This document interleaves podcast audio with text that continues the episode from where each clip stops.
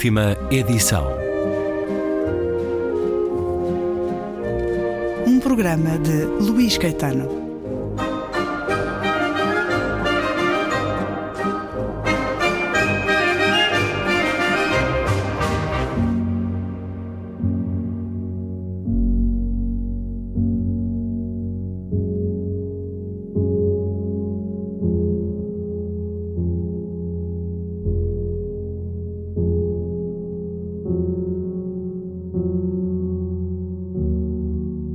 Com o tempo, à roda das saias, sem muito mais do que espaço, uma vastidão de quintal, escadarias e quartos gigantes, mais me pareceram as palavras brinquedos.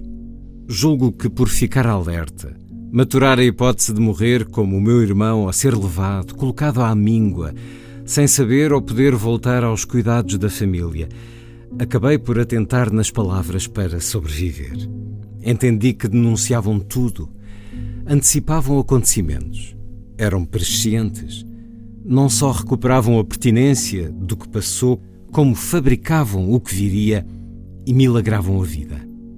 Escutava o que os meus pais diziam, como se pudessem criar a mais elaborada coisa simplesmente por sua pronúncia. Enquanto menino, nessa primeira idade, Estaria bastado com qualquer declaração de mimo, qualquer expressão dessa poética coisa de amar. Sem saber ainda escrever, eu listava as minhas palavras no pensamento e pedia à minha mãe que me repetisse as que esquecia, não entendia ou queria ouvir, como se as pudesse colher de novo, frutos da bela árvore que era a minha mãe. Frutos ou brinquedos? Meus melhores, fiéis e menos incorruptíveis brinquedos.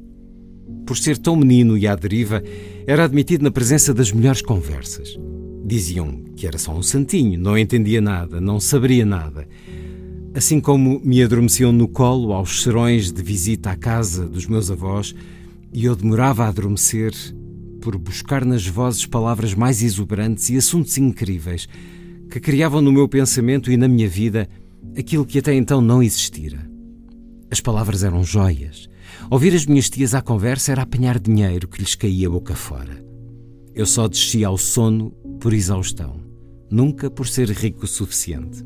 Era comum que ouvisse as conversas, esperasse tímido para ficar sozinho com a minha mãe e perguntasse que era isto ou aquilo, o que era bétula, desmaiar, península, tagarela, posterior, esmurrar ou livraria. Entretanto, as minhas irmãs e o meu irmão já iam à escola. O Marco, que se portava mal e estudava à revelia, levava coças da professora. Chegava sempre arreliado, barafustando contra tudo. Contava-me como era. Batia-se nos alunos com a mão aberta no rosto, as costas da mão no rosto, os nós dos dedos na nuca, a cana por trás das orelhas, a régua na palma da mão. Batia-se nas crianças para castigá-las da infância e urgir que fossem adultas. Algumas, estou certo, eram adultas antes de terminarem a escola primária. Encaravam a vida num desamparo, em tão grande desafeto que lhes parecia estarem no declínio da pior velhice. O corpo inteiro punido por respirar, estar ainda vivo. Eu jamais quereria ir à escola, jamais. Bastava-me o tamanho das palavras, o medo, a candura cheia de dúvidas, a alma lingrinhas de pouca coragem o deslumbre com plantas e animais. A escola, nessa impunidade da tortura, era-me insuportável, inaceitável. O meu irmão, que era todo videirinho, dizia-me que chegara a minha vez e seria como as galinhas quando era importante que virassem comida. Obedeciam a uma lei mandona que se impunha. Eu não poderia escapar. Deixei de dormir. Aproximava-se setembro e as aulas começariam lá mais adiante, à chegada das chuvas aquele frio tremendo, e eu já pedira muito que não me levassem a aprender nada. Dizia: Mamã, já sei tudo, eu sei desenhar um carrinho, sei fazer uma maçã, eu faço as meninas e os meninos, sei fazer as perninhas e os olhos, sei colorir. Deus até já tem um ofício para mim, posso ajudá-lo tanto. Eu porto-me bem, não faço barulho, espero muito tempo e não vou nunca queixar-me nem começar a chorar. Eu fico como os grandes, posso ficar como os grandes que trabalham no banco e tudo, eu juro. Quando me mandaram para a escola, tão atrás da nossa casa, tão perto, Fugi para os campos e deambulei até me parecer pelo sol que teriam passado as horas da classe. Com a pasta às costas, muito calado, entrei portão adentro, subi as escadas e fui fechar-me no quarto, não fosse ler-se no meu rosto que não aprendera sequer um bocadinho da primeira vogal. Terão pensado que eu me saíra melhor do que esperado e que sobreviveria com valentia, como valiam todas as crianças daquele tempo. Nos dias seguintes, assim fiz. Sentava-me quieto nos campos, de modo que não me vissem, para que não me acusassem. Senti que passaria assim 20 anos. Estaria bem. 20 anos de manhãs à espera, prudentemente, a matutarem como me eram suficientes as palavras para entender o que seria bom e o que seria mau, o que configurava a essência de termos direito a existir ou não. Terá sido ao faltar a quarta manhã que foram perguntar à minha irmã Flor se eu estaria doente. A Flor ia na quarta classe, boa aluna, mas sabia de nada. De recado foi perguntar à minha mãe. Quando eu, orientado à sorte pelo sol, cheguei a casa, confessei que me sentava nos campos, abaixo da cavada. Ia sozinho. Punha-me encostado ao muro, numa pedra que lá havia, parecida a um banco de bom tamanho, e abaixava a cabeça para não ser vista acima das giestas já secas. Reiterei que sabia tudo, eu sabia tudo. Comecei a chorar desalmado.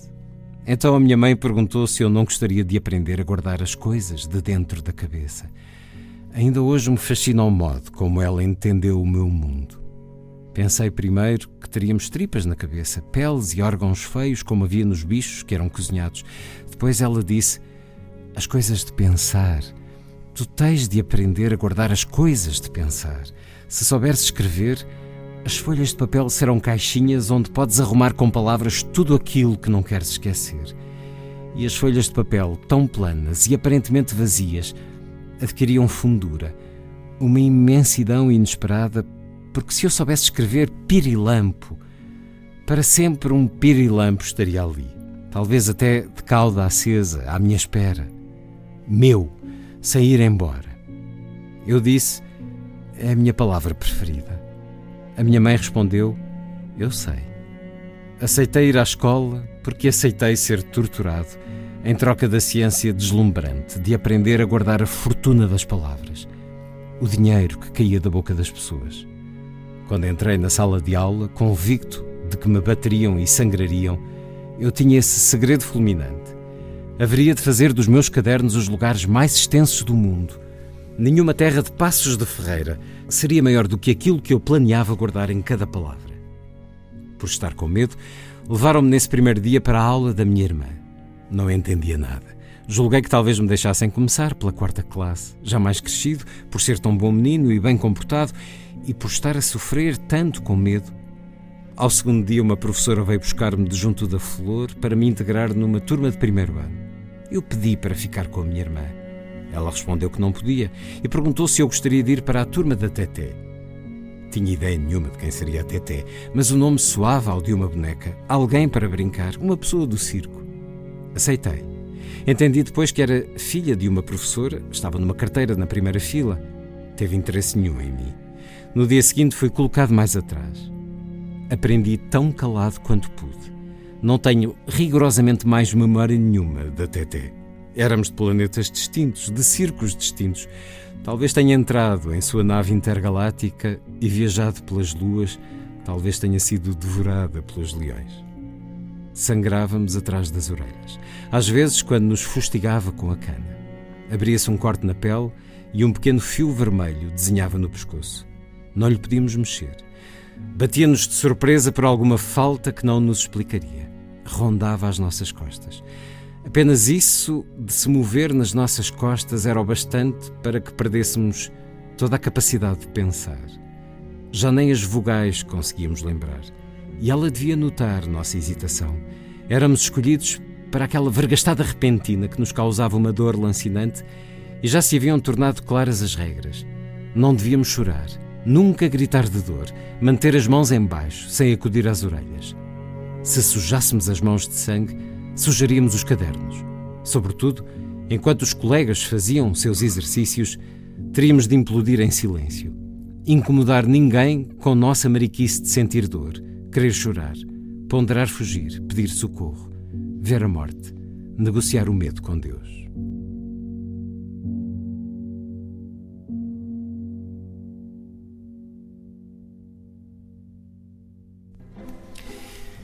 E é um certo, um longo certo do livro Contra mim, de Walter Ugumem, com quem estou em comunicação através de algo inimaginável nestes anos 70 de que o livro nos fala. Bem-vindo uma vez mais à Antena 2, Walter Ugumem, conversamos através de Skype. Olá Luís, muito, muito obrigado e muito obrigado pela leitura. É a primeira vez que ouço pela voz de outra pessoa uh, o, o, texto ou uma parte do texto. É muito incrível porque de facto uh, os livros ou os meus livros são escritos numa, numa solidão tão profunda, num, num sentido tão de, de busca tão interior que quando, quando existe esta evidência de que afinal são para ser lidos e, e são uma forma de comunicação com os outros, é sempre embasbacante, é sempre muito impactante. E isso tem muito a ver com aquilo que este livro nos dá, esse deslumbre tão natural nas crianças.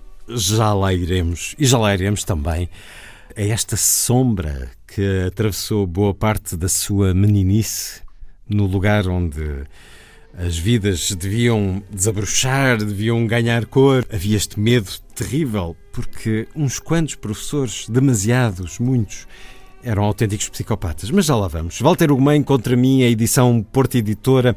Estas são as memórias da infância do autor, o filho do Jorginho dos Chascos e da bela Toninha do Sr. Alves, o neto de Guilhermina, que teve 21 filhos, o irmão de Casimiro, que morreu bebê, mas jamais o abandonou. Por que é que quis escrever este livro, Walter Ugumem? Curiosamente, sendo um livro sobre o, o passado, não é uma tentativa de, de lembrar, é, é, é, eventualmente o meu livro com mais ansiedade do futuro. Hum. Um, neste, neste ano, eu acho que fomos todos desafiados para nos repensarmos. Hum eh, ficamos, uh, criamos uma expectativa tremenda em relação ao que os governos, os Estados, não é? os, os ditos eles, os eles de todo o mundo que, que dominam que dominam as nossas vidas, ficamos, criamos uma expectativa enorme em saber como é que, como é que vão uh, solucionar o, o, o, problema, como é que vão encontrar uma saída e eu, eu vi as coisas um pouco de uma forma um pouco diferente. Eu sei que estamos subjugados aos Estados e a, e a muito mais interesses que os dos Estados, coisas, organizações complexas ou, ou manipulações complexas, mas achei que me competia a mim encontrar eh, individualmente, pessoalmente, de uma forma profundamente subjetiva, competia-me encontrar também uma estratégia de, de, de, pensar o futuro. De se repensar, e... há aquele clichê do divã do psicólogo, de recuar à infância num processo de autoanálise, à relação com o pai e a mãe, para nos compreendermos melhor, para resolvermos questões da vida adulta. Detém-se muitas vezes na memória, pensa muito no passado, Walter Ugumem. Eu, eu detenho-me um pouco na memória, sobretudo, e sobretudo no que tem que ver com a infância, mas não é tanto, enfim, julgo que não é tanto para analisar-me ao, ao, no, no, foro do trauma, digamos assim, ou no foro das lesões, mas mais a, a, a, para verificar a que distância que eu estou daquela, daquela, daquele primeiro espanto da vida e das primeiras intenções mais cândidas ou das intenções mais límpidas em que não havia muita dúvida entre o que era bom e o que era mau, não é? Hum. E, e, eu acho que, que, que, por isso é que eu acho que este livro é, o, é, o, é, um livro com uma ansiedade de futuro tremenda e é escrita é escrito pelo futuro e não pelo, pelo passado, porque porque ele me serve para me uh, uh, ratificar os, os, fundamentos ou as essências, para me levar a recuperar uma, uma lúcida uh, frontalidade em relação às minhas essências, àquilo que me é essencial. E, e, e, de algum modo decidir a partir daí ou definir a partir daí a única, a única decência para, para o futuro. É? Eu acho que envelhecemos desafiados, envelhecemos eh, magoados, vamos nos magoando e vamos, e vamos desencantando de alguma forma a vida. E, e talvez a infância seja o segredo ou, ou as, as premissas basilares da infância contenham o segredo para nós nos uh, reapossarmos de alguma maravilha e nos voltarmos a prometer no, no, sentido de uma certa maravilha ao invés de desistirmos de todas as coisas. Diz-nos a certa altura que foram 15 anos a anotar estes textos e diz que muitas vezes com um impacto inusitado. Eh, porquê? Porque de início eu achava que, quando eu, quando eu comecei a tomar nota destas, destas memórias, eu achava que sabia delas o que, o que era preciso saber e que, e que as suas consequências estavam verificadas, não havia mais nada, não havia mais nada que importasse, ou seja, não influiriam. E, e, e eu estou muito convicto de que não é à luz da infância que nos podemos responsabilizar pela idade adulta, ou seja, por mais uh, fraturas e por mais nostalgia ou até trauma que possa hum. vir da nossa infância. Responsabilizar ou desculpar-nos. Sim, ser-se adulto é uh, apossar-nos em fim da vida, não é? Não, não, por, isso é que, por isso é que me afasto um bocadinho das leituras da, da, de psicologistas, exatamente, porque de, de, de, de verdade eu posso saber porque é que sou assim e posso saber quem é que me fez assim, eventualmente em, alguns, em algumas coisas Uh, algumas pessoas terão inscrito em mim uma determinada pulsão, uma determinada natureza, mas já não me posso desculpar por coisa claro, nenhuma, porque claro. a natureza, o, o, ser adulto é exatamente a liberdade de me autodeterminar, de escolher é a caminhos. dele de eu me autodeterminar e de, e de fazer de outra forma, fazer da forma como considerar adequada. Agora, é absolutamente, uh, num outro sentido, é absolutamente vital percebermos como um dia fomos melhores, não é? Como em, como em crianças, eventualmente, eh, num, num, num determinado instante, ou à luz de uma determinada lucidez ou de uma determinada candura, fomos melhores. Termos um gesto eh, muito mais vocacionado para uma para uma uh, para uma relação com os outros muito mais uh, muito mais decente, se quiser e por isso eu acho que acaba por ser quando quando começo a tomar a nota destes destes episódios o espanto perante o, perante a escrita tem que ver com o afinal achar que lembrar-me me, me, presta ainda um ofício hum. ou seja não é uma nostalgia não é uma uma vontade de voltar atrás por isso não é uma saudade é, muito pelo contrário é de facto uma aprendizagem é, é, como, é como voltar a aprender, é como tentar chegar a uma ciência que parece que nos é entregue em crianças e nos é retirada com o crescimento. Como é que se lembra de tudo isto, Walter Ugumem? De tantos momentos, de tanto detalhe? As memórias da sua infância não se foram perdendo com o tempo, não se foram enchendo de espaços em branco onde a realidade, o sonho, a fantasia já, já se confundem? Sim, claro que há muitos há detalhes que eventualmente serão da minha cabeça. Há coisas, há coisas de, de que me lembro, há, há, coisas que são mais ou menos inequívocas, demasiado factuais para serem para, para, conterem algum tipo de, de desvio. Mas hum, eu, eu, vejo as coisas assim. Eu fui, eu fui uma criança muito solitária, hum, demasiado protegida por ser o filho mais novo o que significa que cresci de, de encontro a um tremendo silêncio, porque os, os, problemas ou as explicações, as grandes descobertas da família dificilmente chegavam a mim, porque não se discutiam comigo. Eu não era necessário para discutir problema nenhum da família, por isso eu era mantido em silêncio e normalmente estava de fora de todas as equações.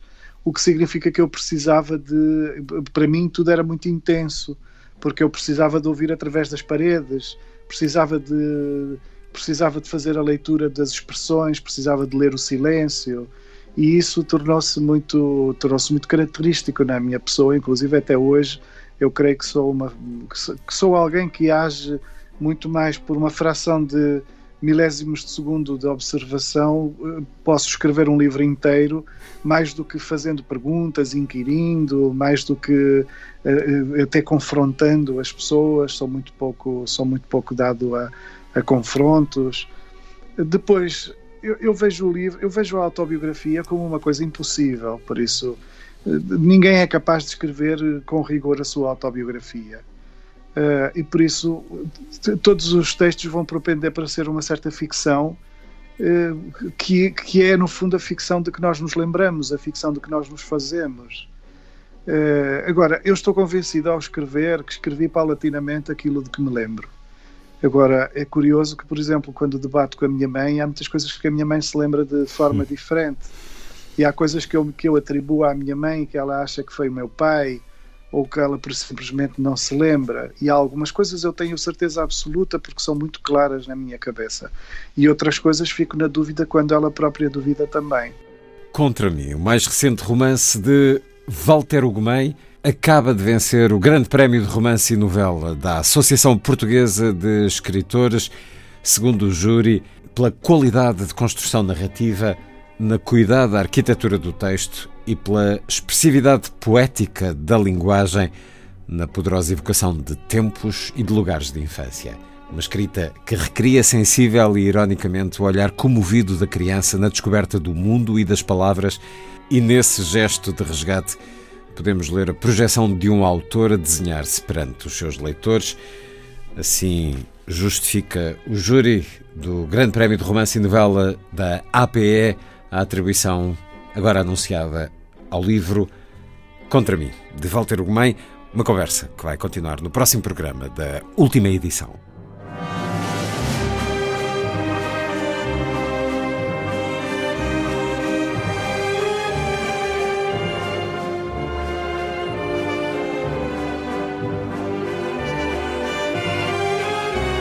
Última edição.